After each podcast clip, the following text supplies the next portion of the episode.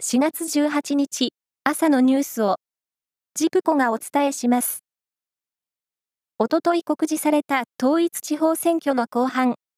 三重県津市と鈴鹿市の市長選挙の期日前投票が昨日始まりました。津市長選挙の期日前投票所は、津市役所のほか市内10カ所に、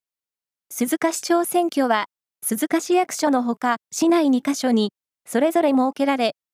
投票日前日の4月22日まで行われます。なお、統一地方選挙の125の町村長選挙と373の町村議会議員選挙は今日告示されます。通信アプリ LINE の運営会社は友達としてつながっている相手に贈り物ができる LINE ギフトのサービスで本来は伝えるべきでない利用者の情報がおよそ8年にわたって相手に漏洩していたと発表しました。漏洩件数は算出が難しいとして明らかにしていません。バスケットボール女子 W リーグは昨日、東京都調布市でプレーオフの決勝最終戦が行われ、エネオスがトヨタ自動車を破り、4シーズンぶりの優勝を果たしました。福井県立恐竜博物館は、この夏のリニューアルオープンに合わせて、ブラキロフォサウルスのミイラ化石を一般公開すると発表しました。このブラキロフォサウルスのミイラ化石は、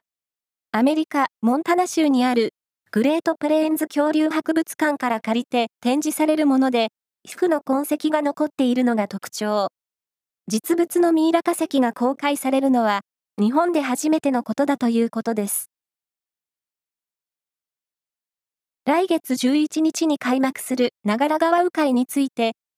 岐阜市は新型コロナの影響で減らしていた観覧船の定員を今年は一部を除いて従来の数に戻すことを決めました。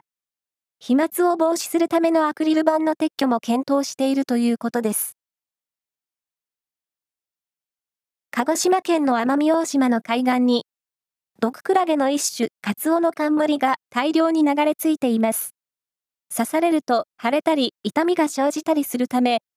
関係者は海のレジャーが本格化するゴールデンウィークを控え、